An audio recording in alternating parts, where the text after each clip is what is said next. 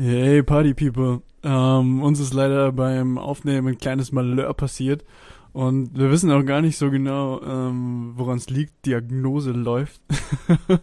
Aber ähm, Henriks Spur ist leider, klingt ein bisschen sehr metallisch und ähm, wir haben leider eben keine gute Qualität Tonspur mehr gehabt. Aber wir sind Künstler und wir können eigentlich eh machen, was wir wollen. Von dem her ähm, müsst ihr uns das quasi verzeihen. Nein, Spaß beiseite, es tut uns leid, wir wissen nicht, woran das liegt und äh, wir hoffen, euch gefällt trotzdem die kommende Folge. Viel Spaß.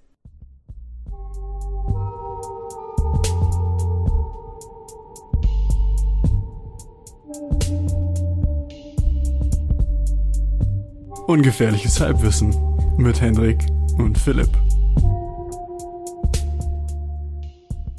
I'm speaking with myself, number one, because I have a very good brain and I've said a lot of things.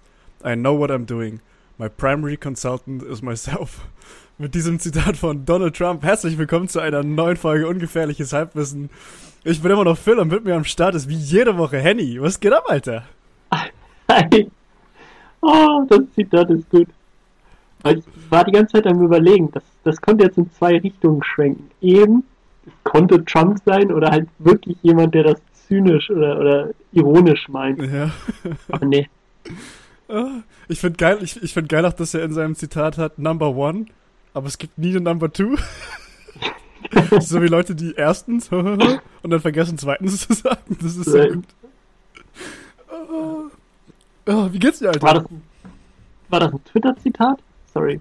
Ah, kein Ding. Ähm, das ist von vom MSNBCs Morning Joe gewesen. Weiß nicht, das ist wohl eine Talkshow oder sowas. Er war wohl live da und das ist von 2016. Wahrscheinlich während des Ah, Wahlkampfes oder sowas.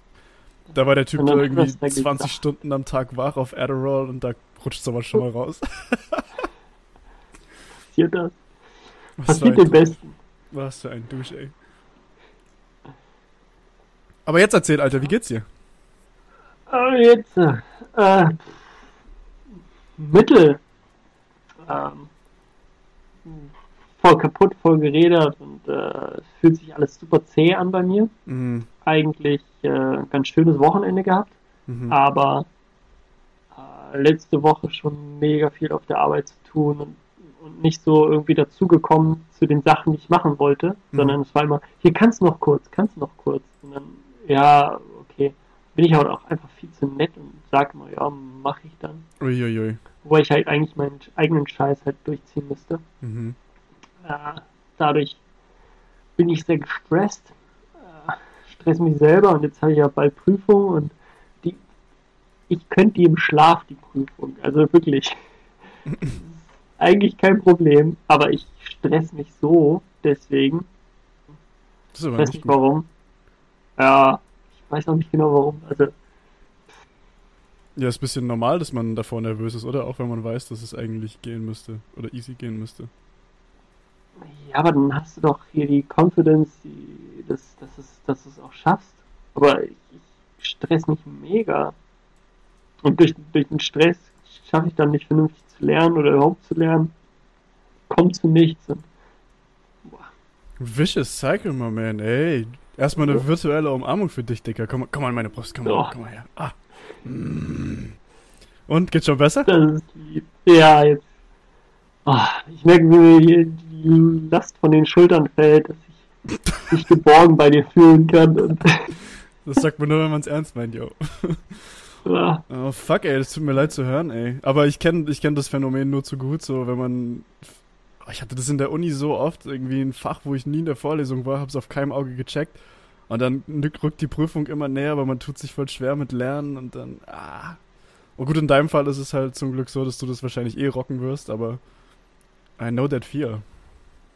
ja, kommt dann auch wieder eine andere Erwartungshaltung. Wenn ich da jetzt nicht eine 1 drin schreibe, Mm. dann ist es auch wie eine 6. Also, Ja, damn.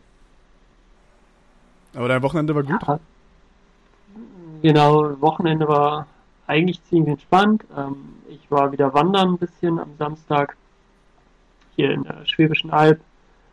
Ähm, hab mich auch nur zweimal verlaufen. Ist okay. ähm, und sonst geht's für mich jetzt auch langsam wieder mit dem Basketball richtig los. Ich jetzt ja äh, im Urlaub, bin umgeknickt, bla, und jetzt kann ich endlich wieder Basketball spielen und ähm, es geht auch langsam auf die Saison zu. Also ja, das, diesen, diesen Ausgleich, ich hoffe, dass es auch morgen, wenn ich zum Training gehe, mir, mir viel weiterhilft, dass ich da ein bisschen Kopf frei kriege. Aber das äh, funktioniert meistens ganz gut, entweder mit Training oder halt einen Despacito-Abend mit dir. oh Mann, fuck, Alter, wir sind so unfassbar alt geworden, oder? So, du gehst am Wochenende ja. wandern, ey, wir, wir haben früher unter der Woche viermal gesoffen und sind trotzdem noch unsere, unseres Weges gegangen und inzwischen ist so um zehn im Bett liegen, Wochenends wandern gehen. Aging is oh, a bitch, schlimm. ey. You can't escape that hm. bitch, though. oh, geil, ey. Ja, Bei scheiße. dir war die Woche ein bisschen entspannter oder das Wochenende nicht so schlimm wie bei mir? Oder was heißt schlimm oder nicht so stressig? Äh, Wochenende war, war cool, ja, voll. Ich habe ähm, nicht so viel gemacht. Wir, ähm, ich war freitags nach der Arbeit noch mit einer Kollegin was essen und auf ein paar Drinks. Es war chillig. Samstag habe ich eigentlich den ganzen Tag nur Sport gemacht. Bin Fahrrad auf die Donauinsel gefahren, mit voll geiles Wetter, dann da schwimmen gewesen, vormittags im Gym gewesen, dann im Park noch ein bisschen was so Agilitätsdrill-mäßiges gemacht. und ähm, ja, sonst viel rumgehangen. Gestern waren wir von, von unserem Center, vom Institut aus, waren wir grillen. In so einem Strandpark an der, an der Donau bei Klosterneuburg. Das war ziemlich nice. Und ja, sonst habe ich nicht so viel gemacht. War ein super entspanntes Wochenende, Alter. Aber ja. Irgendwie, obwohl heute erst Montag ist, habe ich schon wieder das Gefühl, ich bin reif fürs nächste Wochenende. ist doch ähnlich beim Urlaub. Ja. Ist nicht die äh, Vorfreude meistens größer als dann die tatsächliche Freude während des Urlaubs und dass man dann auch wirklich ähm, aus dem Urlaub gar nicht so entspannt zurückkommt, wie man immer meint. Das kann gut Weil, sein, ja. Es ist auch immer so dumm. Ähm, vor dem Urlaub reist man dann halt nochmal richtig viele Stunden ab, damit man den Tag vor dem Urlaub dann entspannt da reingehen kann und hey, ich muss doch vor dem Urlaub ganz viel machen und dann bist du nochmal extra gestresst und fährst dann in Urlaub, mhm. um da dann erstmal die ersten drei Tage brauchen, zu brauchen, um runterzukommen. Ja, das ist saudumm eigentlich. Und die letzten drei Tage ist schon wieder oh, voller Bilder ab. Okay, jetzt muss ich dann ja wieder zur Arbeit. Okay, das muss ich machen, das muss ich machen. Mega gut. Ge geht so. das ist voll so ein deutsches Phänomen, oder? Meinst du das in anderen Ländern nicht so? Ich glaube nicht ganz so krass, so von wegen, ich gehe mittags einfach eine Stunde Siesta machen. Mhm glaube ich, ziemlich bezeichnend, dass dann auch äh, im Urlaub dann erstmal nichts ist. Gechillt. Aber meinst du nicht auch, dass das andere, also klar, so, so wo man das macht, also Spanien, also Siesta jetzt, so Spanien, Italien, Portugal, Griechenland, so verstehe ich das. Aber meinst du nicht, dass andere Zentraleuropäer, so, keine Ahnung, Franzosen, Belgier, Niederländer, Dänen, Skandinavier, die ganzen Leute, dass die das gleiche Phänomen wie die Deutschen nicht auch erfahren könnten? ja, ein paar Länder davon, aber andere kriegen das ja voll gut hin. Äh, Dänemark kriegt das super gut hin, ähm, dass sie allein ja schon nur eine 35-Stunden-Woche haben, die dann jetzt sogar noch weiter reduziert werden soll auf eine 30-Stunden-Woche. Ähm, ich glaube, Franzosen sind an sich, wenn es halt nicht um deren ich, Renteneintrittsalter geht, ziemlich entspannt oder um den Ölpreis oder so. sonst eher entspannter. Uh, und, und das, das Deutsche schon immer so ein bisschen, und es kommt ja von, es kommt ja nicht von irgendwoher, das Deutsche wirklich so, so einen Stock im Arsch haben. Das, das, das, Sprichwort muss ja auch irgendwo ein Körnchen Wahrheit haben. Voll. Deswegen, ja. Ich glaube, Deutsche können weniger schnell abschalten. Mhm. Da habe ich, da habe ich, als ich in den USA war, einen geilen, geilen Joke gehört. Ähm, Das hat mir ein Deutscher erzählt, der bei der Firma da gearbeitet hat und der hat dann so in die Runde gefragt so, how many Germans does it take to change a light bulb? Und dann alle so ruhig gewesen. Kennst du eh die Art von Fragen, oder? Und dann hat, ja. er, hat er die Antwort gar nicht abgewartet. Voll trocken, haut so raus, meint so, only one, we're very efficient and we don't have a good sense of humor. das war so gut. Ich war der Einzige, der gelacht hat, alle anderen fanden es voll cringy, aber ich habe mich weggeschmissen. das war nicht schlecht, ey. Hm. Ey, aber apropos Basketball, ist jetzt zwar schon eine Weile her und ich, ich versuche, ja, sind wir mal ganz ehrlich, ich, ich, ich zimmer mir gerade diese Überleitung hin, wie ich es brauche, weil die ist eigentlich schon abgefahren. aber apropos Basketball, das ist äh, sehr smooth. Ähm, die vorgezogene Person der Woche könnten wir jetzt gerade reingleiten. Uh, wie Jeff Epstein hey. und die 15-Jährigen auf seiner Insel. Was? too early, too soon. Aber ich bin bereit für Person. Ich bin bereit für Person. Ich bin bereit für Person der Woche. Yeah! Und zwar hat die NFL-Season wieder angefangen am Wochenende. Yeah! Und äh, ja. meine New Orleans Saints haben gestern Nacht ein Primetime-Spiel gespielt, glaube ich. Oder 18 Uhr? Ich weiß es gar nicht, was die Ortszeit war. Und ähm, haben gegen, vielleicht haben es einige von euch mitbekommen, die jetzt neuerdings von Tom Brady angeführten Tampa Bay Buccaneers gewonnen. Und deswegen ist meine Person der Woche Drew Brees, der Quarterback der New Orleans Saints. Der hatte zwar statistisch jetzt nicht wirklich ein gutes Spiel, also ich habe es gerade hier parallel offen, er hatte eine 60% Complete, Completion Percentage äh, für gerade mal 160 Yards und hat für zwei Touchdowns geworfen. Also jetzt nicht weltbewegend, ist überschaubar, aber er hat es souverän gemeistert und ey, sie haben den Bucks den Arsch versohlt und Tom Brady sah wirklich, wirklich schlecht aus. Und als jemand, der dieses ganze Dynasty New England Ding gehasst hat, ich meine, ich habe es ihnen gegönnt, aber es war halt auch super langweilig für professionellen Football, äh, muss ich ganz ehrlich sagen, nice.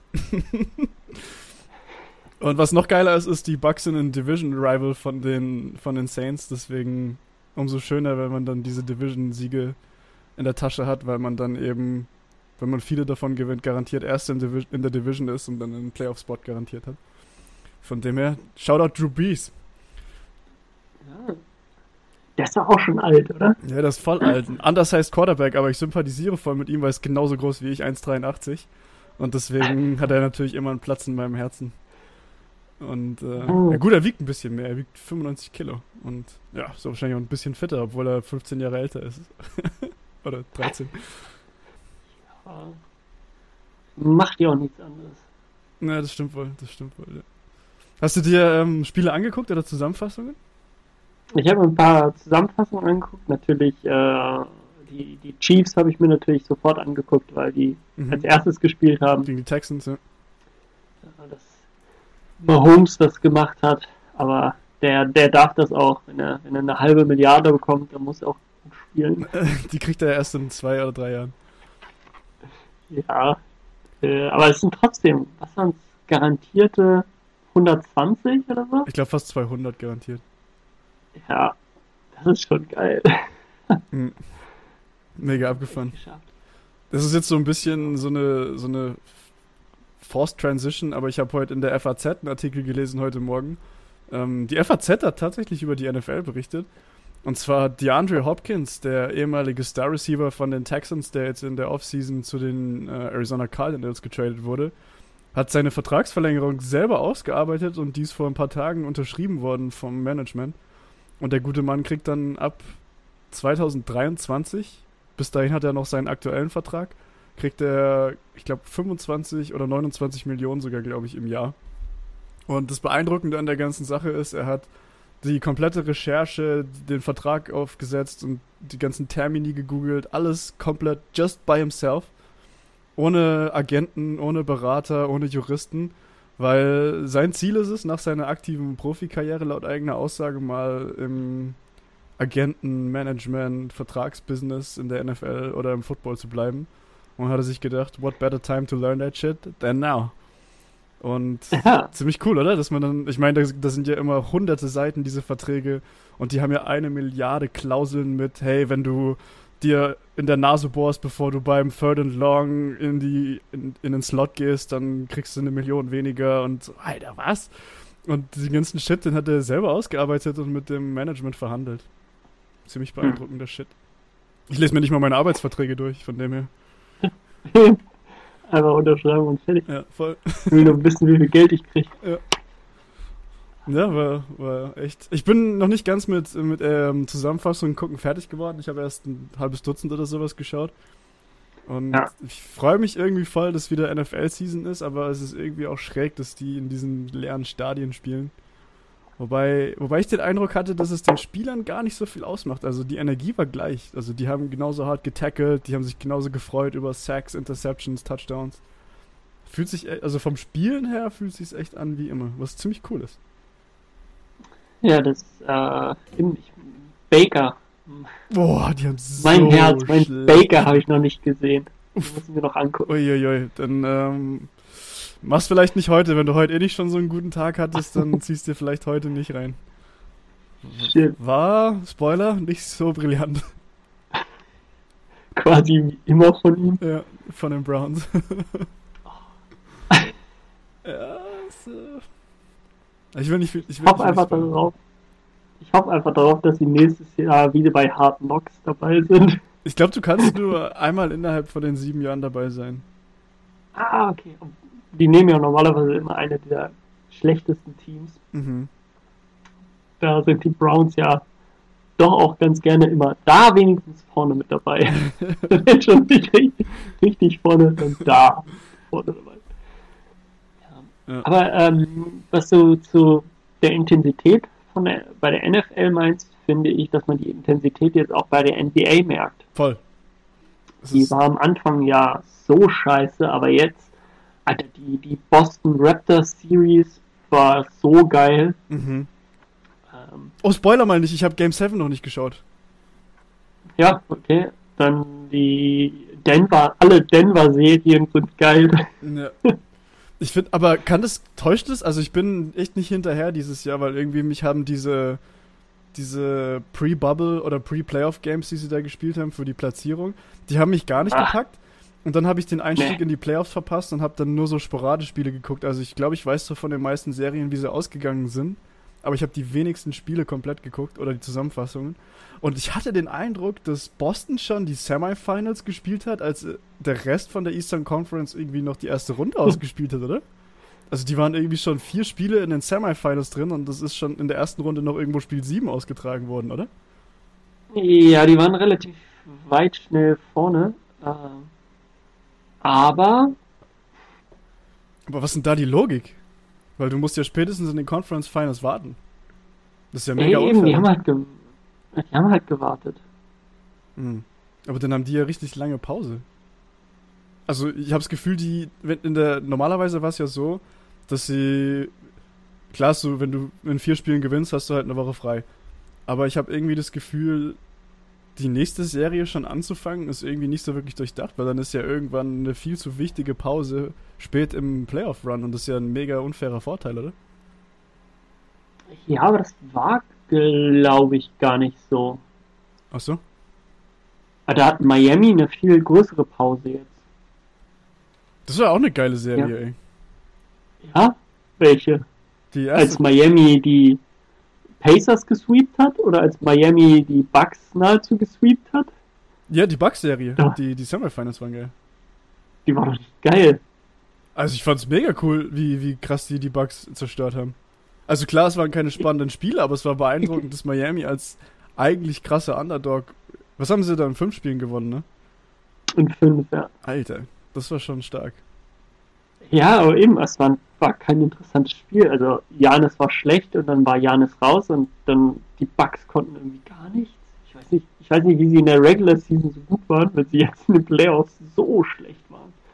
Crazy. Aber es hat niemand gut gespielt. Chris Middleton hat nicht gut gespielt. Die Shooter haben von außen nichts getroffen, die Lopez-Brüder waren nicht gut. Weißt du, wer wieder total abgetaucht ist, wo es um die Playoffs geht bei den Bucks? Eric Bledsoe? Eric Bledsoe! Das ist eigentlich einer meiner Lieblingsspieler gewesen, ey. Fuck, man, das ist immer so eine Scheiße. Der ist so raus, das ist geil. äh, bei den Lakers hat Playoff Rondo jetzt wieder eingeschlagen. aber, Ey, das tut, aber, das tut, weh, dem oh, zuzugucken. Alter, so in der zweiten Runde jetzt von, von, von den Lakers, die Spiele mit Rondo, die taten schon echt weh. Holy shit, ey. Der spielt echt noch Basketball wie vor zwölf Jahren, als er gedraftet wurde, ey. Der hat nicht mitbekommen, dass sich das Game ganz schön verändert hat. Alter, die lassen dem teilweise so ungedeckt, also jetzt nicht nur irgendwie kein Mann mit Hand im Gesicht, sondern fünf Meter Platz am Dreier stehen. Und was war's, Game 3 oder sowas? Da hat er dann auch fünf getroffen oder sowas? Hm, ja, da hat er mal getroffen. Aber shit, ey, wenn du dir mal die Stats anguckst, der brickt auch ganz schön viel. Holy shit, ey. Ja. Versteht es nicht. Wie kann man nicht, wie kann man in der heutigen NBA sich nicht einen Dreier aneignen als kleiner langsamer Point Guard? Ja, er war ja schnell. Er ist nur jetzt langsam geworden, wo er alte. Rondo war noch nie schnell. Boah. Nee. Naja, doch. Der hat urlange Arme und ist relativ groß. ist, glaube 1,93 oder sowas. Aber der ist nicht schnell von, oder nicht athletisch von Point Guard. No way. Ich finde so Kategorie schnelle Point Guards ist so John Wall, Kyrie Irving. Äh, boah, ich habe viel zu lange keine NBA mehr geguckt. Vor allen Dingen dann alle nur genannt, die raus sind. die seit einem halben Jahr oder länger nicht mehr gespielt haben. Nee, aber ich finde ohne Scheiß, Rajon Rondo war noch nie ein schneller Point Guard. Also da gab es viel. Russell Westbrook ist super schnell gewesen früher. Ja, ist auch kein Point Guard. Freak-Athlet. Ja. Naja, auf jeden Fall irgendwie. Hm. Ich hatte es immer noch nicht so richtig gepackt. Ich glaube jetzt die Conference Finals, die werde ich dann ein bisschen aktiver verfolgen, aber der Rest war ja, fast ein bisschen mühsam eigentlich. Ja. Alles egal, weil in drei Wochen geht der richtige Basketball wieder los. Dann musst du hier bei uns in der Halle stehen und Kreisliga. Hendrik, ich bin ein Kind von dir. Oi, oi, dann oi. weißt du, aber dann danke ich aber. Aber dann knickst du wieder um. Oh. Ja. Dann bin ich raus wieder. Dann geht der richtige Basketball los. Kreisliga in Deutschland, Bitches. Dafür stehen wir an. oh Mann, ey. Apropos äh, da hinkommen und zuschauen, das ist die nächste Smooth Transition in eine Kategorie. Und zwar würde mein kontroverses Ui. Thema da fast anknüpfen. Ja, dann, dann mach mal. Mm, und zwar. Da hatten ich, wir noch nie. Ha? Da hatten wir noch nie ein Intro zu. Deswegen ich da gar nicht mit dran. Da. Sicher? Hast du nicht irgendwann mal? Egal, wurscht. Ähm, das kontroverse Thema, ich hau's einfach mal raus und erkläre danach ein bisschen, was zum Kontext ist. Macht die Grenzen zu Wien nicht zu, Alter! Ähm, es gab, es gab einen, einen Leak von einem Insider-Leak, dass das Auswärtige Amt in Deutschland diskutiert, äh, Wien zum Corona-Risikogebiet zu erklären und somit Einreisen von Wien äh, nach Deutschland zu verbieten. Was eine ziemliche Katastrophe wäre, weil ich im Oktober zweimal nach Deutschland fliegen will. Und äh, von dem her wäre das kontroverse Thema, ist alles gar nicht so schlimm hier. Wirklich. Nur Wien? Ja, Mann. Hä? Habt ihr einen, einen krassen Anstieg, was, was eure Zahlen angeht? Ja, es sind wohl aktuell etwa 500 Neuansteckungen pro Tag. Und das ist eher alles super geschmeidig, weil es ist, ist in Österreich, glaube ich, nicht mal 1000 Leute an Corona gestorben. Toi, toi, toi, hoffentlich bleibt es so. Und von denen, die da aufgelistet sind, sind viele wahrscheinlich an, haben Vorerkrankungen gehabt, also war Corona eigentlich gar nicht der richtige Grund. Und die, die Kapazitäten, die sie auf den Intensivstationen geschaffen haben für Beatmung und für Pneumoniepatienten, sind irgendwie auch nicht ausgenutzt. Und obwohl die Infektionsrate steigt und sich immer mehr Leute anstecken, gibt es nicht so viele Leute, die schlimm erkranken. Und ich, ich klar, natürlich ist das immer eine Frage von, wenn man es nicht rechtzeitig eindämmt, dann eskaliert es irgendwann und dann kriegt man es nicht mehr eingedämmt. Also muss man da immer, es auf Deutsch, Precautionary Measures, äh, Vor Vorsichtsmaßnahmen ähm, vorher walten lassen. Aber ich denke mir zwischendurch so, es ist so, so albern, wir haben jetzt seit heute verschärfte Maßnahmen in Wien, aber das bedeutet einfach nur, dass es hier jetzt so ist, wie es in Deutschland die ganze Zeit schon ist. Nämlich, dass du halt überall in allen Geschäften Masken tragen musst und dass Events irgendwie noch weniger Leute haben dürfen. Und naja. Alles sehr albern. Und wir können jetzt hier unsere Aluhüte anziehen und in die Verschwörungstheorien eintauchen.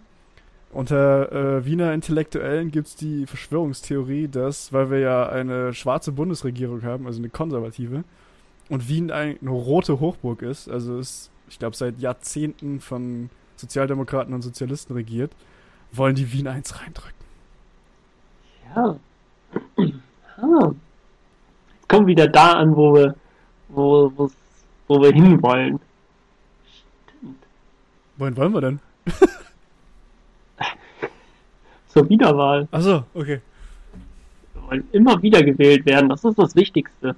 Und wiedergewählt werden kannst du ja nicht nur, indem du deine eigenen Stimmen mehrst, sondern du kannst ja auch wiedergewählt werden, wenn du die Stimmenzahl deiner Gegner minimierst. Mhm. Verkopftes Prinzip. Und, äh, weiß nicht, ganz Wien wird jetzt abgeriegelt. So habe ich das gerade gehört. Hast du gerade gesagt? Ihr regelt Wien nicht ab? Doch, es? Briefwahl ist, wie jeder weiß, sind Briefwahlen ja totaler Betrug. Ja. Also, das, das funktioniert nicht, das System. Wird nur ausgenutzt und dann wird ganz Wien einfach von der nächsten Wahl, Wahl ausgeschlossen. Von der Wien-Wahl? Wir haben ja. Von der Wien-Wahl. das ist so geil. Wir haben ja am, äh, am 11. Oktober, also Sonntag in, was ist das, drei, vier Wochen, haben wir, haben wir hier Kommunalwahlen in Wien. Das wäre so geil, wenn die Leute dann da nicht weggehen dürften. und dann geht so ein Typ für die, FP, äh, für die ÖVP wählen und dann ist Wien auf einmal schwarz regiert mit 100% der Stimmen. Nein, ich, ich glaub's, ich hoff's nicht, deswegen äh, auch kontroverses Statement oder kontroverse, kontroverses äh, Topic. Ich hoff's nicht, dass es passiert, eben weil ich habe zwei Flüge nach Deutschland. Ich komme unter anderem eine Woche nach Stuttgart und dann wird auch ein bisschen mit dem Handy gekuschelt. Und ähm, auf die Kommunion von meinem kleinen Halbbruder wollte ich gehen und wenn die jetzt einfach da verbieten oder unter Quarantäne stellen, wenn man nach Deutschland einreist aus Wien, dann wäre das halt richtige Upturn für mich. Zumal es komplett sinnlos ist, weil du könntest mit dem Auto rüberfahren und dann juckt es kein Schwein, wo du herkommst. Und dann ist die Maßnahme auch wieder dahin. Also. Dann wissen die nicht, dass du aus Wien kommst. Ja. ja. Ach, scheiße. Na, ich check's nicht. Nee, überhaupt nicht. Ähm, für mich geht äh, übermorgen die Schule wieder los. Und also mich freut's, weil Schule immer irgendwie eine Stunde länger schlafen bedeutet, im Unterricht schlafen können oder im Unterricht halt lernen oder halt den Kram, den ich sonst nicht fertig kriege, den kann ich halt im Unterricht machen. Mhm. Das ist ganz cool. Aber auch, auch, auch ein bisschen strange, weil Schulen sind total der Corona-Hotspot schlechthin. Also man hört es hier auch wieder die ganze Zeit, ja, und da musste wieder eine Schule geschlossen werden und da wieder eine Schule und die und die Maßnahme und alle beschweren sich nur, weil keiner weiß, was los ist, aber ja, gleichzeitig, ja, fangen wir einfach wieder an. Machen wir einfach wieder. Das, weil das muss unbedingt. Die armen Eltern, die haben ihre Blagen zu Hause, das können wir denen nicht länger antun. Ja, und die sind die ganze Zeit okay. im Homeoffice, das heißt, du hast nicht nur deine Kinder die ganze Zeit um dich rum, sondern du musst auch mit deinem Partner die ganze Zeit auskommen. Nein, Spaß. Ähm, aber ja, ich, ich glaube, aber ich glaube, das ist wirklich ein Problem, weil wenn die Kinder halt so viel zu Hause sind oder wenn denen halt dieses Schul draußen sein Ding fehlt oder nicht draußen sein, aber in der Schule sein, dann haben die, glaube ich, echt Probleme in der sozialen oder können Probleme in der sozialen Entwicklung kriegen. Weil du, ja. du lernst ja ganz anders mit Menschen umzugehen und du wächst ja auch ganz anders auf, wenn du mit Gleichaltrigen umgehen musst wenn du die ganze Zeit nur von deinen Eltern umgeben bist, die ja Autoritätspersonen sind, dann kannst du ja gar nicht so reifen. Also ich bin kein Psychologe oder sowas, schon gar kein Kinderpsychologe. Aber, hm, weiß nicht. Ja, doch, das ist sehr, sehr wichtig. Aber, äh, also, das, deswegen sind, äh, ist Homeschooling auch immer ein bisschen fragwürdig. Mhm. Klar, du kannst denen das Wissen beibringen, das würde ich sogar auch noch glauben, also selbst das, das Wissen äh, einer Realschule oder eines Gymnasiums kannst du dir als Elternteil aneignen und das dann auch dein, deinen Kindern so beibringen. Aber die Sozialkompetenz ist dann doch äh, meistens geringer. Aber das ist eine, eine, eine, gute Überleitung. Jetzt, hey, wir heute heißt die Folge Überleitung. Heute glitscht, oder? Ja, ähm, ich habe mich mit meiner Schwiegermutter in Spee und nein, halt mit der Mutter meiner Freundin habe ich mich äh, übelst gestritten, Oh oh. weil ich gemeint habe, mein Kind wird niemals ein Haustier haben. Ich möchte kein Haustier haben. Niemals. Was? Und mein Kind wird auch niemals ein Haustier haben. Was? Und da, da, da ist sie ausgetickt. Und ich meinte, so, ja, will ich nicht. Hä, das geht gar nicht, das ist voll unmenschlich, wenn man das nicht macht. Tiere sind viel wichtiger. Was? Und meine ich nicht. Ich habe halt ein paar Prinzipien und Haustiere gibt's nicht. Du bist schockiert. Aber, aber von allem, what the fuck, ich bin von euch beiden schockiert. Was ist los mit euch, Alter? Also erstmal sind Tiere nicht wichtiger als Menschen. Was ist das für eine Aussage, Alter? Wir essen Tiere. Was ist mit der Frau? Ja. Sie ist übrigens, ist übrigens Tiere auch. Okay, Aber das habe ich dann nicht angebracht. Okay, also Tiere sind nicht wichtiger als Menschen, Alter. Menschen sind das Wichtigste in der Entwicklung von einem Menschen. Und generell für Menschen sind Menschen das Wichtigste. Fuck. Und ja, keine Ahnung, kannst du ja so, kannst du ja so für dich als Statut haben, dass du keine Haustiere für dein Kind möchtest. Ähm, ich bin mir ehrlich gesagt nicht so sicher, weil ich selber gerade so ein bisschen auf so einem ungewissen Pfad wandle, was meine Zukunft angeht. So, ich habe keine Ahnung, was das mal wird. Mir taugt ähm, in der Stadt wohnen voll arg. Aber ich weiß nicht, ob ich dann mal irgendwann, falls ich Kinder haben sollte, was eigentlich schon auf der Agenda steht. auf der Agenda. Ähm, dann glaube ich, wäre es schon chilliger, wenn die nicht irgendwie so richtig downtown aufwachsen, so mit Schulen, mit Messerstechereien und Heroin-Dealen ab der vierten Klasse. Wobei, das macht hart eigentlich. Eigentlich wäre es nicht schlecht. Und ähm, wenn du dann irgendwie ein bisschen weiter ländlich wohnst, wäre es schon cool, irgendwie so Katze, Hund, eine Giraffe, irgendwie sowas im Garten zu haben. Eine Giraffe wäre richtig random, oder? Steht einfach so eine Giraffe da und grast die ganzen Bäume von den Nachbarn oben in der Baumkrone ab. Fuck, Da ey, ich du! wieder dabei. Eine Giraffe, Alter! Übel Stress Oh mit den Gott. Nachbarn wegen der Giraffe im Garten. Genau. Das ist wie so ein Kinderbuch, oder? Äh, Die Giraffe Oh in meinem Gott. Garten. Jeden Morgen kommt der Nachbar rüber und so, hallo, Ihre Giraffe hat heute Nacht schon wieder den Baum leer. Ja, weißt, du- weißt du, was noch geiler wäre? Weißt du, was noch geiler wäre? Wenn die Giraffe so ein Spanner wäre und die guckt dann immer beim Nachbarn in den oberen Stock rein, wenn die Frau sich umzieht. Und er beschwert sich die ganze Zeit, dass die Giraffe sich der Frau beim Umziehen zuguckt. Jo, ihre perverse Giraffe! Oh, random. Ah, ähm, nee, wäre wär, wär sau cool, glaube ich, dann ein Haustier zu haben. Ich glaube, ich möchte auch mal irgendwie Hund und Katze haben. Wobei, ich habe keine Ahnung, Alter. Je, je nachdem, was sich mal gibt. Aber ich würde es nicht prinzipiell ablehnen. Aber von euch Rechten kennt Ich man schon. das ja, dass ihr solche, dass ihr solche habt. Nein, man, man Spaß. Wir müssen doch unsere Haben Rollen. Rechte nicht immer einen Kampfhund?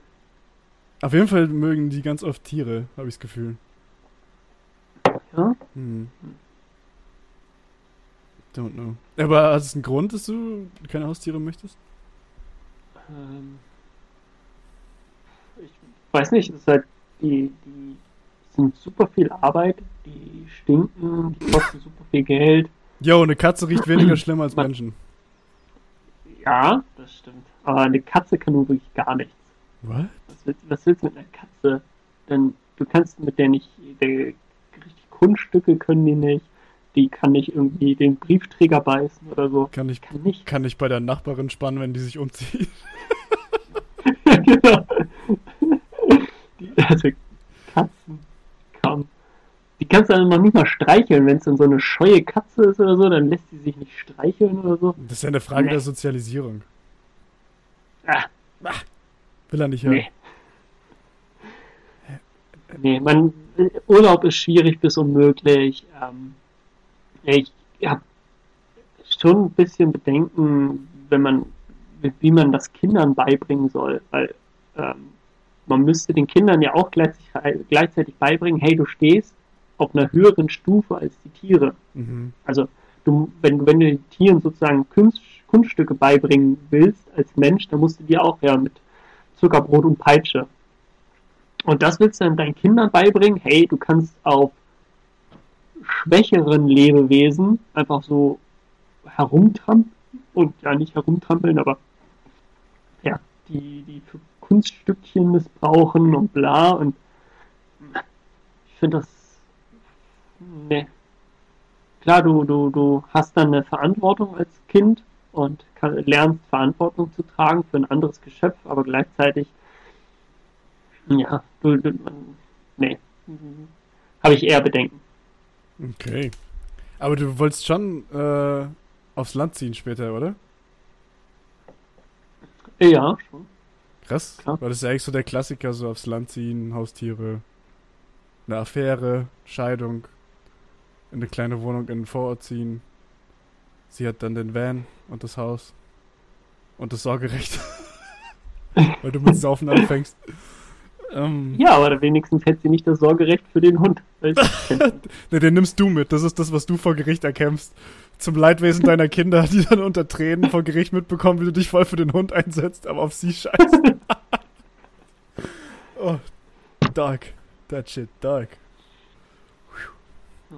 Und sowas wie, sowas Nützliches wie Hühner oder Gänse oder so? Und wenn du in Urlaub gehst und keinen Bock mehr hast, dann machst du einfach den Sound auf, dass der Fuchs die sich die holen kann. Äh, Hühner wären natürlich ganz cool, aber Hühner stinken so dermaßen. Mhm. Habe ich keinen Bock drauf. Aber es ist jeden Tag frische Eier. Ja. Und muss jeden Tag die füttern und muss jeden Tag den hinterherputzen und muss jeden Tag gucken, eben dass nicht der Hühnerstall auf ist und meine Oma da rumfährt oder so. Oh. Uh. Das hat weh, ey. Ey, ey, ey. Aber hey, und diejenigen da draußen, die es gecheckt haben, eure Kindheit war geil. so ein beschissenes Lied, ey. Ähm, ja, ich weiß nicht, aber was halt, was ich, aber Alter, wenn wir gerade dabei sind, das habe ich mich ganz oft gefragt. Die ganzen Leute, die sich so Hühner halten für Eier und, und dass sie die Schnecken fressen und bla bla bla, die essen die nicht, wenn die alt werden. Oder generell, die essen die Hühner nicht. Glaubst du echt, dass man so eine emotionale Connection zu den Viechern aufbaut, dass man die nicht killen kann? Oder ist das so ein, wenn so weiße Pseudo-Hippies der Meinung sind, sie brauchen jetzt Hühner? Weil so ein richtiger Bauer, der killt die ja auch. Ja. Und so, so mhm. irgendwie so Gret Greta mit, oder Uschi mit ihren, mit ihrem, was ist, was sind denn zwei, zwei hippe Kindernamen, die in, in so Großstadt-Idylle geboren werden könnten, so, äh, Fenja? Ja, nicht schlecht. Und für ein Mädel? Fenja ist ein Mädel. Ach, Fenja, ich habe Fenja verstanden. Ah, okay. Ja, Fenja ist gut, voll. Und dann. Max. Ja, Maximilian, genau. Aber nicht Max, sondern Maximilian. Maximilian, stimmt, ja. ja genau, Maximilian, ja. Und dann, wenn die, wenn die dann sich Hühner zulegen, dann ist es halt so, okay, es ist tot, jetzt begraben wir es. Und mit Kreuz und sowas und richtiger Beerdigung oder Bestattung. ist das? Die holen die ja aus einem anderen Grund. Die holen die ja, hey, die wollen ja die als Familienmitglied, der es auch noch gleichzeitig irgendwie einen Nutzen bringt. Mhm. Holen die nicht, hey, als alleiniges Nutztier. Okay. Aber die Viecher sind so dumm, ey. Kann man da wirklich so. Also ich, vielleicht, vielleicht bin ich, ich will ich bin ja gar nicht das herzlose Arschloch, ich bin einfach nur unerfahren. Vielleicht ist es wirklich so, dass man dann auch eine emotionale Connection aufbaut und du bringst es dann nicht übers Herz, die umzubringen, aber ich denke mir so. Ja. Dafür sind die da. Nee, schmecken gut. Mhm. Dafür sind die da. Ja, weil so Chlorhörnchen aus dem, aus dem Lidl für 1,99, das für 500 Gramm, das, das wird ja gekauft. Und dann möchtest du nicht wissen. Ja, da wissen die nicht, wo es herkommt. Ja, ja. ja, wahrscheinlich ist das echt so eine Frage von Emotional Detachment. Interessant. Ja. Jetzt will ich mir selber was beweisen. Ich werde mir mal Hühner zulegen und dann bringe ich die Viecher um. was mache ich? Aber so random. genau so. Ich esse die nicht. Nein, ich würde die dann schon. Die an, verfütter die an meine Giraffe.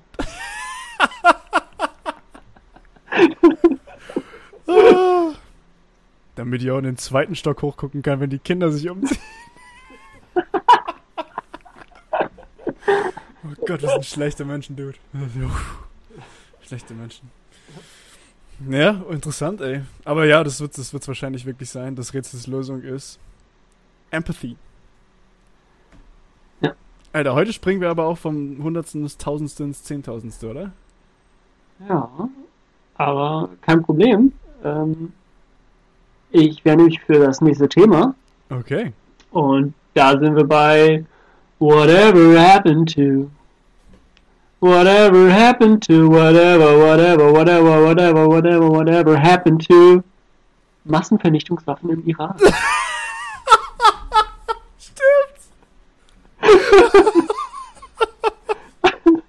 Kannst du dich noch erinnern, als, äh, fuck, wer war denn das? War das, äh, war das der äh, Vize von George, von George Bush? Wie heißt der? Fuck. Äh, Der ist tot. Der ist irgendwann an Krebs gestorben. Das war so ein Äh. Schwarzer, oder? nein, nein, nein, das war, das war so ein weißer. Dick Cheney. Dick Cheney. Als, äh, Dick als, Cheney. als Dick Ah. Cheney vor der UN gestanden hat. Mit so, oder war das Donald Rumsfeld, der vor der UN gestanden hat? Ich weiß es nicht mehr. Auf jeden Fall, wo der Homeboy da steht mit so einem selber zusammenkopierten Ordner mit irgendwelchen Bildern von Satelliten, wo man Nüsse drauf erkennt und dann irgendwie erzählt hat, das sieht man eindeutig, dass die Massenvernichtungswaffen haben. Und alle waren so, yo, dude. Ich glaube, das war, ich glaube, das war bei, bei, ähm, bei der Sitzung oder Jetzt ist gefährliches Halbwissen. Ähm, oder drauf, da hat Joschka Fischer eine ziemlich äh, bekannte Rede vor der UN gehalten, als dam damaliger amtierender äh, Außenminister und hat äh, ins, ins Gewissen der UN und vor allem der, ähm, der Vetomächte appelliert, dass sie, ähm, oder permanenten Mitglieder, äh, appelliert, dass sie auf keinen Fall mit ähm, in diesen Angriffskrieg einsteigen sollen. Das ist eine ziemlich coole Rede, müsst ihr, müsst ihr mal googeln. Ähm, ich halte sonst nicht so viel von Joschka Fischer, aber das war stark, ey. Ja, eben. Es hat einfach jeder mitgemacht. Mhm. Tony Blair damals. Oh! War den allen egal. Stimmt, Alter. Und dann hat sich relativ schnell rausgestellt, als die UN so einen unabhängigen Untersuchungsausschuss hingeschickt haben, so, war der Konsens, glaube ich, so, ja, okay, so, die haben diese Aluminiumzentrifugen, mit denen man Uran anreichern kann, aber sie haben nichts gefunden. Und dann war so, ja, also, sie haben die Technik dazu, aber wir haben jetzt keinen Beweis. Und die USA waren so, waren so okay, reicht, passt, wir gehen da rein. Alter, dann, dann hatte man da ja auch nichts gefunden und hat immer und immer weiter gesucht. Und dann haben die Amerikaner so mit, ja, ja, die haben so mobile Stationen, Ja, ja. die sie so auf LKWs verladen können. und haben, die, die, die sind geflohen. Und wie sie sich immer und immer weiter in die Tasche gelogen haben und alle nur so, ja, stimmt, stimmt, stimmt. Und jetzt, es juckt einfach keinen, dass Hm. es straight up alles gelogen war und alle so so, ja, es hat passiert. Das, Also das war nicht gut. Böse, böse Amerikaner, aber alle anderen passt schon. Ja, da hat sich auch niemand für entschuldigt. Wie hieß es damals? Die Koalition der Willigen? Ja. Coalition of the Willing? Und, Alter, die, die Briten haben voll viel Truppen entsendet. Ich glaube, die Franzosen auch, die Kanadier. Holy shit. Und dann sind die da einfach in den Irak einmarschiert, ey. Irgendwie ander, über anderthalb Millionen haben sie da umgebracht. Mhm. Fast alles Zivilisten. Das ist das Absurde. Boah. Holy shit, ey. Stimmt, das war echt. Alle haben schon, als es, oder alle, die einigermaßen auf drei zählen konnten, haben damals schon gecheckt, dass das nicht sein könnte, dass, oder wahrscheinlich nicht der Fall ist, dass die Massenvernichtungswaffen haben. Und das war dann egal, dann sind die da einmarschiert und dann war es so, jo, wo sind die Beweise? Ja, jetzt sind wir eh schon da, egal. Jetzt sind wir schon mal da. Alter, shit. machen wir auch alles platt. Was für eine Scheiße, ey. Massenvernichtungswaffen im Irak. Oh, das war auch so ein, das hat unsere Kindheit so richtig dominiert, oder? So, so meine frühen Teens hat der Irakkrieg, äh, der zweite Golfkrieg auf jeden Fall, hat mein, meine Kindheit dominiert. Weil das sind für. Sonderberichterstattungen sind immer Dragon Ball Z Folgen ausgefallen abends. Das war natürlich eine mittelschwere Katastrophe, ey. What the fuck? Das ist wichtiger wie die neue Folge Dragon Ball Z. Das war so, das waren natürlich dann nicht die Massenvernichtungswaffen im Irak, aber ähm, mit 9-11 war das erste Mal, als ich nach Hause kam und der Fernseher am Tag lief. Da bin ich aus der Schule nach Hause gekommen und der Fernseher lief. Okay. Das ist, ist noch nie da gewesen bei mir zu Hause eigentlich. Hm. aber da waren dann die ganzen Berichte und Berichterstattungen und Live-Aufnahmen und alles haben sie gezeigt und dann lief der Fern Fernseher. Das war so die erste Be Begegnung mit, oh, mit Politik in meiner Kindheit. Hm. Kind, ist es noch Kind? Ja. Elf. Ja, Wenn du mal überlegst, was das bei uns schon für ein Thema in den Medien war und wie es dann in den USA gewesen sein muss. Mhm. Komplett arg eigentlich. Was für eine verrückte Zeit, ey. Ah, Alter, da fällt mir gerade was ein. Es gibt von es gibt von äh, Christy Stefano, das ist ein US-amerikanischer Stand-up-Comedian, da gibt's ein richtig geiles Bit, das heißt irgendwie My 9/11 Story oder sowas. Und dann erzählt er halt, er war 17 oder sowas, als 9/11 passiert ist. Und dann erzählt er halt so was, was für ihn an dem Tag passiert ist. Ich will nicht spoilern, weil das Bit ist wirklich unfassbar geil, aber sucht mal auf YouTube äh, Christy Stefano äh, Hilarious 9/11 Story. Guckt euch das an, wirklich gut. Er ist auch komplett besoffen, wie er dieses Bit aufführt. Also er ist richtig stralle, das merkt man auch. So gut, ey. Zieht's euch rein. Massenvernichtungswaffen im Irak. Komplett in Vergessenheit. Da geht niemand mehr heute hin und sagt, zur, sagt retrospektiv so, yo, Alter, was war denn eigentlich mit der Bush-Administration und den Massenvernichtungswaffen im Irak? Wir haben keine gefunden, yo. Das ist eine, eine gute, gute, gute Idee von dir gewesen, whatever happened to. Mhm. Krass, äh, kann man sich so viele Sachen, die man so krass verdrängt hat, die eigentlich mega krass waren, für, für die Weltgeschichte bedeutend waren. Und ja, ist halt so. Mhm. Jetzt nimmt man einfach so hin. Ja, es, ist, es wird auch immer schlimmer, habe ich das Gefühl. Es ist alles so, so ultra dramatisch in den Medien und dann ist es nur im Fokus und von heute auf morgen ist es vorbei. Und ja, keine Ahnung. Schnelllebig, viel schnelllebiger geworden. Und klar, mit, mit einer Kontroverse, mit dem nächsten Super-GAU kannst du den davor negieren oder aus, aus der öffentlichen Wahrnehmung auf jeden Fall löschen. Mhm, voll. Ah, ein, ein Ding fällt mir noch ein, das muss ich kurz droppen für euch da draußen. Ich weiß, ich gehe euch allen wahrscheinlich auf den Sack mit meiner Stand-Up-Comedy, aber ähm, von Dave Chappelle hatten wir auch schon mal hier ähm, ein paar Dinge bei unserem Podcast äh, erwähnt. Gibt's auch ein geiles Bit darüber, das heißt äh, Black Bush. Und da spielt äh, Dave Chappelle die ganze 9-11-Invasion im Irakkrieg äh, bis hin zur Victory Speech auf der Oh, was ist es? Die USS Enterprise? Der Flugzeugträger, wo er diese. Rede gehalten hat? Egal. Ja. Auf jeden Fall spielt er halt diese ganzen berühmten Szenen von George Bush nach, aber er mimt es halt so, wie wenn George Bush so ein typischer Schwarzer aus den An Anfang der 2000er wäre. Hilarious, zieht's euch rein, ey. Wenn ihr es nicht eh schon kennt. Ich glaube, die Leute hören inzwischen schon weg, wenn ich über Stand-Up-Comedy referiere. Die sind so, Alter, geh mir nicht auf den Zack, ey. Schon wieder, schon wieder, wieder, wieder. Okay, Digga. Ich- Ja, schieß los. Ich glaube, wir, wir, wir sind soweit. Äh, wir haben letzte Woche angefangen, dass wir ja, unser ganzen äh, Podcast ein bisschen umstellen wollen. Und heute sind nicht persönliche Fragen dran. Heute ist die Nerdcorn. Nerdcorn. Nerdcorner. Nerdcorner. Oh yeah. Mit Annie. Heute fangen wir ein bisschen anders an, denn wir wollen erstmal gucken, ob Phil auf das Thema kommt. Fuck. Ähm, Jetzt muss ich aufgepasst haben. besitzt ein Antipodin. Was? 1820 entdeckt. Ein Anti was besitzt es? Antipodin. Der Fuck, das klingt ziemlich sexuell. 1820 entdeckt. Geht es, geht es um eine biologische Spezies? Ne, Was? Äh, knapp über 13 Millionen Quadratkilometer groß. 13 Millionen Quadratkilometer. Äh, Alter, das ist fucking viel. Ähm, die Sahara? Ne. Aber ja, es ist eine Wüste. Die, es ist eine Wüste. Ja, jetzt müsst ihr mich auskennen. Die Wüste Gobi? Nee, ähm, Europa hat 10,5 Millionen Quadratkilometer. What?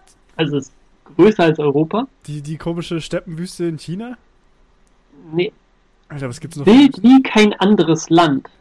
Unserer Erde liegt es da. Ungesehen und unbetreten. Roald Amundsen. Alter, keine Ahnung. Hä, du kennst nicht Amundsen? Der Name sagt mir was, aber ich krieg's gerade nicht eingeordnet. Äh, das ist die Antarktis. Fuck! Eiswüste! Ich bin echt dumm. Eiswüste, genau. Ja, das ist immer ganz witzig. Das äh, glaubt immer keiner, dass es tatsächlich eine Wüste ist, aber die Niederschlagsraten sind da so extrem gering, dass Hm. es tatsächlich eigentlich eine Wüste ist. Heute geht es nämlich um die Antarktis. Oder wie ich's Aber nenne, was weiß man schon? Südpol. Ja, Was weiß man denn schon über die Antarktis? Ich, hab mich, ich hatte immer Probleme, ist, ist jetzt die Arktis oder die Antarktis der Südpol? Und was ist der Ja. Nordpol? Was, was davon ist es jetzt? Ja, das ist Das, also, voll. Das ist bei mir mit horizontal und vertikal. Weil ich finde, horizontal ist ja so, so, man sagt so, das ist so wie der Horizont verläuft. Aber ich denke mir halt so, Ja. hä, es könnte halt auch bedeuten, dass man auf den Horizont zugeht und dann wäre es halt die orthogonale Richtung. So. Das, ah, das macht keinen Sinn. macht alles keinen Sinn. Äh, Deswegen, man weiß nicht so wirklich viel drüber. Man weiß, dass es da kalt ist, das Eis und es gibt Pinguine, denn ja, die Antarktis ist das mit Pinguinen. Nice. Die Arktis, der Nordpol, da gibt es dann die Eisbären noch. Ich wollte gerade sagen, Ähm, noch. 66 Grad, äh, 33 Minuten südlicher Breite fängt die Antarktis an und ist 13,2 Millionen Quadratkilometer groß und zwar die Landmasse. Mhm. Also die Antarktis selbst oder das ist nämlich das nächste, die Antarktis selbst ist sozusagen nur der, Gebi- der, das Gebiet bis eben 66 Grad 33, 33 Minuten. Antarktika ist der Kontinent und man verwechselt das oder ähm, ne- benutzt das als Synonym. Und unter der bis zu viereinhalb Kilometer dicken Eisschicht What? liegt Festland. Also viele Teile des Südpols oder eben der Antarktis, der Antarktik, Antarktika, ist eigentlich eine Landmasse. Ganz im Gegensatz zum Nordpol. Der Nordpol ist eine reine Wassermasse eigentlich. Ja. 90% der gesamten Eismasse der Erde und rund 70% der Süßwasservorräte ist die Antarktis. Also die Arktis selbst, der Nordpol ist viel, viel kleiner, schmilzt auch über das Jahr hinweg viel, viel stärker. Also man kann in der Arktis wirklich ähm, einen, einen riesen Sinus, sinusförmigen Verlauf an der ähm, Eismasse erkennen. Bei der Antarktis selber ist es eher gleichbleibend, aber schrumpft seit Jahren natürlich auch kontinuierlich. Mitunter in den letzten paar Jahren wirklich rapide. Der tiefste Punkt auf der Oberfläche ist 2496 Meter unter normal Null. Was? Das heißt, du bist zweieinhalbtausend, äh, zweieinhalbtausend Meter unter der Meeresoberfläche und stehst auf trockenem, trockenem Land. Also Oh. natürlich auf, auf Eis. Ja. Total weird, aber ja. Ähm, sonst hat es aber auch gleichzeitig mehrere tausend Meter ähm, hohe Berge und Vulkane. Die ragen dann sozusagen nochmal aus der Eisschicht hinaus. Ähm, also gibt richtige Eisberge, die dann wirklich nur aus Eis bestehen, wenn sich, wenn sich das Eis gegeneinander auftürmt. In der Antarktis selbst gibt es aber auch Oasen, wie in Wüsten gibt es in der Antarktis Oasen, wo dann einfach kein Eis ist. Und es ist eine ganz, ganz karge, karge Felslandschaft nur, die aber komplett eisfrei ist. Man weiß selbst, man weiß immer noch nicht so genau, warum, weil alles drumherum ist immer noch Eis und dann plötzlich nicht mehr. Ähm, ja, kurz zum Klima. Klar, es ist kalt. Inländische Jahresdurchschnittstemperatur beträgt 55 Grad im Minus und die niedrigste gemessene Temperatur ist minus 89,2 Grad. Wow. Minus 90 Grad. Aber es kommt einem gar nicht so kalt vor. Denn äh, der, ähm, der, die Luftfeuchtigkeit ist sehr, sehr gering. Eben eine Wüste. Äh, in der Antike wurde ein Südkontinent vermutet, aber auch nur, weil es im Norden so viel Landmasse gab. Und dann haben sie damals gemeint, hey, wenn im Norden ganz viel Land ist, dann muss im Süden einfach auch Land sein als, als Gegengewicht. Sonst würde die ganze Zeit rumkippen. Das kann nicht sein, also muss im Süden auch eine Landmasse sein. Das haben die, das haben die wirklich damals geglaubt und deswegen einfach da so eine Landmasse hingezeichnet. Erst um 1820 rum, das meinte ich ja vorhin, gibt es gesicherte Berichte und Beweise für die Entdeckung der Eismasse beziehungsweise eben des, des Lands. Klar, sind, vorher sind die schon drumherum gefahren und sind da zum Teil auch im Eis stecken geblieben, aber nie in der ähm, immer bestehenden Eisschicht. 70, 75 Jahre später, 1895, wurde dann die Erkundung der Polarregion immer mehr und mehr vorangetrieben. Ähm, die, die Briten mal wieder, die wollten sich als, die wollten halt wieder beweisen, hey, wir Briten, wir können noch was. Und genau so haben sie es auch gesagt. Ey, wir wollen wieder zeigen, dass wir eine große Nation sind. Und wie beweisen wir das? Indem wir einfach ein andere, neues Land entdecken und möglicherweise kolonialisieren. Das war deren Hauptantrieb, um die Antarktis zu erkunden. Äh, am 14. Dezember 1911 erreichte Roald Amundsen als erster Mensch den Südpol. Und dann ab 1928 wurde die Antarktis immer weiter und weiter erkundet und zum ersten Mal auch mit Flugzeugen. Und dann fing es an, hey, dann können wir drumherum fliegen und können die Antarktis nicht nur äh, per Fuß, äh, zu Fuß erkunden, was äh, ja super schwierig war, sondern ähm, ja, fliegen drüber hinweg, machen bei der Operation High Jump, einfach weil der Name so cool ist, muss ich hier unbedingt mit reinnehmen, machten sie mehr als 70.000 Aufnahmen im Jahr 1928 und diese Luftbilder, diese Aufnahmen sind noch heute die Basis für die Kartierung der Antarktis. Wie ich gerade meinte, Flugzeuge sind super viel besser als äh, zu Fuß das Ganze zu versuchen, denn kurz bevor Roald Amundsen den Südpol erreichte, äh, gab es eine andere Mission, eben der Briten, den Südpol zu erreichen. Die haben ihn auch erreicht, aber weil sie Pferde mit dabei hatten und nicht Hunde, wie der Norweger Amundsen, ähm, sind die auf dem Rückweg vom Südpol alle gestorben. Ähm, wenn man ein neues Land entdeckt, beanspruchen die Länder, die das entdeckt haben, natürlich sofort, hey, das ist meins. Und verschiedene Länder haben verschiedene Teile, Territorien der Antarktis beansprucht und deswegen kam es zu zum Teil wirklich skurrilen Ereignissen. Ähm, aber vorneweg, seit 1961 und dem Bestehen des Antarktis-Vertrags sind alle Besitzansprüche der Antarktis ungültig. Die Weltengemeinschaft hat sich darauf geeinigt, dass die Antarktis eine Sonderstellung bekommt und wirklich nicht Teil eines anderen Landes werden kann für die mhm. nächsten 50 Jahre oder so. Die haben da, haben da natürlich auch. Da darf auch kein Rohstoffabbau stattfinden für die nächsten 50 Jahre. das haben sie sich dann aber nicht nehmen lassen, da noch diese, diese kleine Hürde oder die, die kleinen, kleinen Hoffnungsschimmer mit reinzunehmen. Aber die Amerikaner zum Beispiel, diesmal waren die Amerikaner fortschrittlich. Schon vor 1961 haben die Amerikaner sämtliche Besitzansprüche der anderen Länder mit der Begründung zurückgewiesen, dass nur Besitzansprüche mit gleichzeitiger Besiedlungsabsicht angenommen werden können.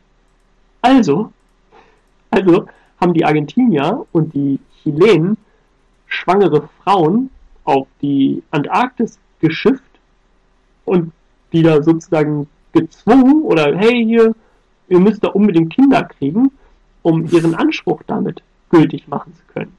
Die haben einfach ein Dorf da gebaut auch. Das Dorf kann nichts. Das ist, einfach, das ist einfach nur da, um dann zu zeigen, hey, wir versuchen hier es wirklich zu besiedeln. Solche skurrilen und totalen widersinnigen Sachen. Aber Schulen wurden errichtet, Kirchen sowieso und Friedhöfe wurden errichtet. Ähm, zurzeit leben über 1000 Menschen auf Antarktika, meist in Forschungsstationen, aber eben auch auf, in solchen kleinen Dörfern. Ähm, dabei steigt die Besucherzahl in den letzten Jahrzehnten immer weiter an, also wirklich ein Extremum. Einzig zu Forschungszwecken darf der Kontinent eigentlich genutzt werden, nicht zur Rohstoffgewinnung oder zu militärischen Vertre äh, Zwecken. Ähm, und bisschen unklar ist, inwieweit ähm, Sightseeing und oder Tourismus überhaupt erlaubt werden sollte. Äh, ich meinte, die Besucherzahlen werden immer weiter, im, äh, steigen immer stärker und extrem viel schneller an. Ähm, ja, das äh, nicht unbedingt eines der, der, der tollen Errungenschaften der Menschheit, wenn sie etwas Neues sehen oder eine neue Herausforderung haben, wollen sie ja sofort hin. Hm. Aber da kann man sich als Deutscher natürlich nicht rausnehmen, denn wer war der Erste, der die Antarktis zu Fuß durchquert hat? Natürlich Reinhold Messner. Ui. Der war der Erste ohne Sauerstoff auf dem Mount Everest. Der war der Erste, der die Antarktis durchquert hat zu Fuß. Ähm, ja, zurzeit gibt es eigentlich keine militärischen und gab es auch nie militärische Auseinandersetzungen ähm, wegen der Ge Gebietsansprüche in der Antarktis, weil sie von der Staatengemeinschaft eben sowieso als nichtig erklärt werden. Deswegen lohnt es sich nicht darum, darüber, darum Krieg zu. Gleichzeitig lohnt es sich auch nicht, darüber Krieg, darum Krieg zu führen, da die Rohstoffe unter eben viereinhalb Kilometer Eisschicht zum Teil begraben sind. Und erstmal durch diese Eisschicht bohren, um dann an das Gas zu kommen, das, das bringt's nicht. Das ist einfach nicht wirtschaftlich. So oder so hat man es eigentlich auch noch nicht wirklich geschafft, diese, diese Eisschicht auch mal wirklich zu durchbohren. Sind, ähm, ähm, es sind Seen unter der Eisschicht entdeckt worden und die sollten angebohrt werden. Diesen Versuch hat man, hat man durchgeführt und hat es auch teilweise geschafft bei höher gelegenen Seen sozusagen. Aber die tieferen Seen, die größer sind, hat man dann auch aufgegeben. Auch etwas, was ich sehr, sehr toll finde, weil man meint, hey, wir würden das mit der heutigen Technik, würden wir die kontaminieren. Also warten wir lieber, bis wir eine Technik haben, mit der wir eben die Seen anbohren können, ohne sie zu kontaminieren. Hm. Aber kommen wir zu den wichtigen Sachen, denn die skurrilen, zum Teil sehr komischen Anekdoten der Geschichte der Antarktis. Ähm, auf der Antarktis ist der Riesensturmvogel beheimatet. Der Riesensturmvogel wird von äh, Seeleuten auch Stinker genannt. Und zwar, damit sie schnell starten können, kotzen die ihren Mageninhalt aus, dann sind sie leichter und können schneller, schneller starten. Und What? dann, deswegen werden sie Stinker genannt. Gleichzeitig haben die, also die haben eine 2 Meter Flügelspannweite, also nicht irgendwelche kleinen. Gleichzeitig ernähren die sich von kleinen süßen Pinguinen. Also da hätte ich jetzt irgendwie sowas wie, what? Die süßen Pinguine von dir erwartet, aber dann sag ich das halt. Nee, oh, ich finde Pinguine nicht so. Also sind schon süß, aber nicht so süß. okay. Ähm, ich hatte vorhin über Roald Amundsen erzählt, das ist der wohl bekannteste Antarktisforscher. Äh, der hat sich auch an der Arktisforschung, nicht der Antarktis, sondern der Arktisforschung versucht. Und da wurde er von einem, Eis, von einem Eisbären mal angefallen. Und er erreichte als erster Mensch den Nordpol mit dem Flugzeug. Alter, ähm, ist von einem Eisbären angefallen worden. What the fuck? ja, in der Antarktis werden astronomische und astrologische Forschung betrieben. Ähm, zum Beispiel, also wird die Infrarotstrahlung dort untersucht, weil, das, weil der Wassergehalt in der Luft zu gering ist und damit es zu geringeren Interferenzen kommt. Ähm, gleichzeitig äh, werden die Meteoriten dort gerne oder werden Meteoriten dort gerne gesucht. Wenn sie ins Eis einschlagen, werden sie nicht durch anderes Gestein aufgeschliffen, kontaminiert, sondern stürzen halt nur in das Eis ein und sind da dann sehr, sehr gut erhalten und ähm, eben ohne äußere Einflüsse wieder, wieder zu entdecken und ähm, kann man Rückschlüsse daraus schließen, wie sie, wo sie herkommen. Die Basis für jeden Alien-Asteroiden-Film. Genauso ähm, wie dann äh, die Basis für sämtliche Klimadaten aus den letzten tausenden Jahren der Erdgeschichte, die Antarktis darstellt. Denn durch, durch so Kernbohrung lassen sich die Klimadaten auslesen. Das kann man sich fast wie Jahresringe an Bäumen vorstellen. Wenn ein Baum viel Wasser hat, dann wird der Jahresring ein bisschen dicker. Wenn er wenn es eine Trockenperiode ist, dann hat er ganz, ganz kleine Jahresringe wenn, wenn, er, wenn die Außen, Außenrinde abfackelt, dann kann man das in den Jahresringen sehen, dass dann diese eine Schicht schwarz ist. Ähnlich kann man die Klimadaten aus diesen Kernbohrungen rauslesen. Mhm. Das, das heißt, wenn die, ähm, wenn das Eis nur, sag mal, ein Millimeter in dem Jahr gewachsen ist, dann weiß man, oh, das ist aber ein sehr, sehr warmes Jahr gewesen. Und wenn es dann eben 20 mm gewachsen ist, dann weiß man, okay, 20 mm ist viel mehr, das heißt, es war ein kaltes Jahr. So kann man wirklich den Verlauf der Temperatur über die letzten Tausenden von Jahren, Millionen von Jahren, äh, anhand dieser Kernbohrung ja, ermitteln. Traurige Berühmtheit erlangte Air New Zealand Flug 901.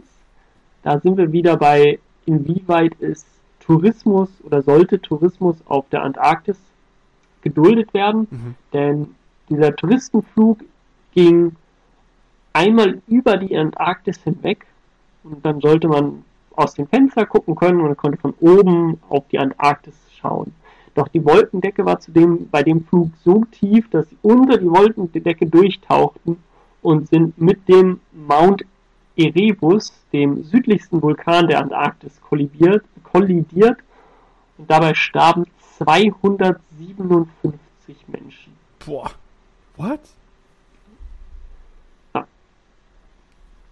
Ich würde fast wieder einen, einen Full Circle machen ähm, und zu einer, dem nahezu Anfangszitat kommen und sagen, wild wie kein anderes Land unserer Erde liegt es da, ungesehen und unbetreten. Mm dieses Unbetreten würde ich ähm, ja, hoffen, dass das noch weiter so hin, weiterhin bleibt, dass es wirklich nur diese paar Forschungsstationen sind, dass man möglichst wenig versucht, mit der Natur dort zu interferieren.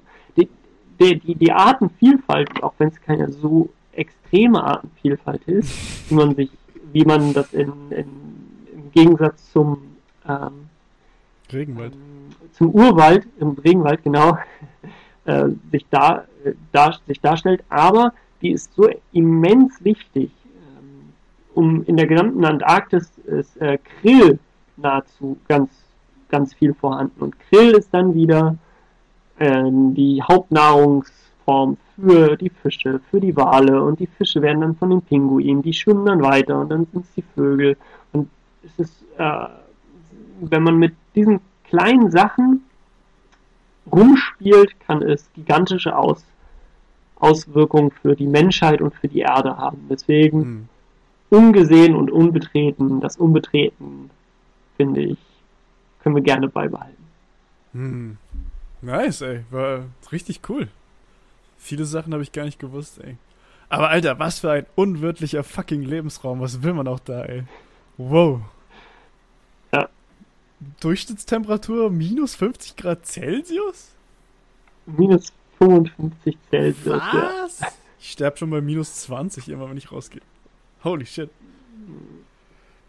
Ja, das, deswegen ist es, es gab immer mal wieder und wieder Versuche, eben auch den Südpol zu erreichen. Und die mussten immer wieder umdrehen. Mhm. Dann teilweise, der eine hat es dann bis auf 100 Kilometer bis zum Südpol geschafft. Und da musste er dann umdrehen. Mhm. Ah, jetzt, ich habe es fast Lappen. geschafft und ja. Ist vorbei.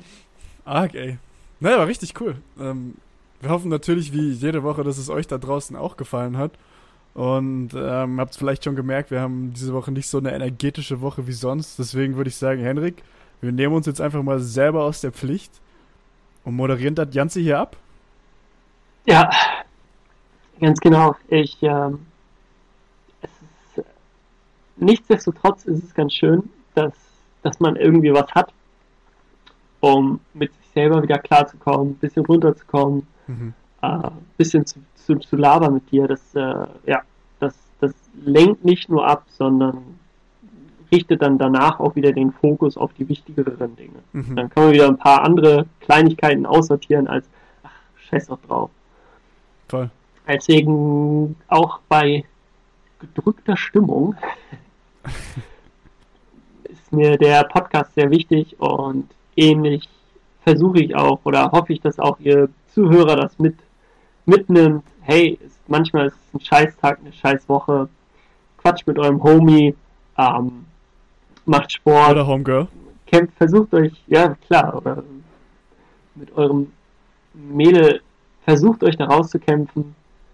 Ähm, es hört alles irgendwann auf und jeder hat solche Probleme, selbst, selbst wir haben, also wenn, wenn wir solche Probleme haben, dann hat jeder solche Probleme. Dann haben andere die nicht so arg. Spaß. Wahrscheinlich schon. Ah. Ja. Der da, Wenn ihr sorry. mit uns quatschen wollt, sorry, dann schreibt uns ungefährliches.halbwissen.gmail.com. Bam! Wir sind für euch da. Unverändert. Äh, Und sonst würde ich sagen, Phil, ähm, ja, es war mir eine Ehre. Ja, das, das, kann ich, Wir- das kann ich nur zurückgeben, Alter. Danke. Ja, wir quatschen uns nächste Woche dann seid ihr bestimmt wieder mit dabei, wenn es heißt, Phil und Henny reden Schwachsinn. Oder ungefährliches Halbwissen. Ja, ähm, da kann ich gar nicht mehr viel drauf sagen. Ich finde, du hast es schon sehr treffend abmoderiert. Schöne Worte gefunden. Leute, wie jede Woche, es hat mega Spaß gemacht. Henny, danke dir. Sau coole Woche. Again, alles, was du gesagt hast, was er gesagt hat. Und ähm, ja, hat auch mir mega Spaß gemacht. Und jetzt haben wir uns, glaube ich, genug die Nudel gelutscht. Jetzt, jetzt, jetzt gehen wir mal schlafen, oder? Jetzt, jetzt hauen wir uns in die Federn. Reichlich. Leute, wir wünschen euch eine schöne Woche. Bleibt lieb, bleibt leibern. Black Lives Still Matter. And don't forget them ladies, man. Don't forget them ladies. Downtown in Cheesecake Day. Spread the word. Ähm, wir haben euch alle lieb. Und wir hören uns nächste Woche. Peace. Ciao.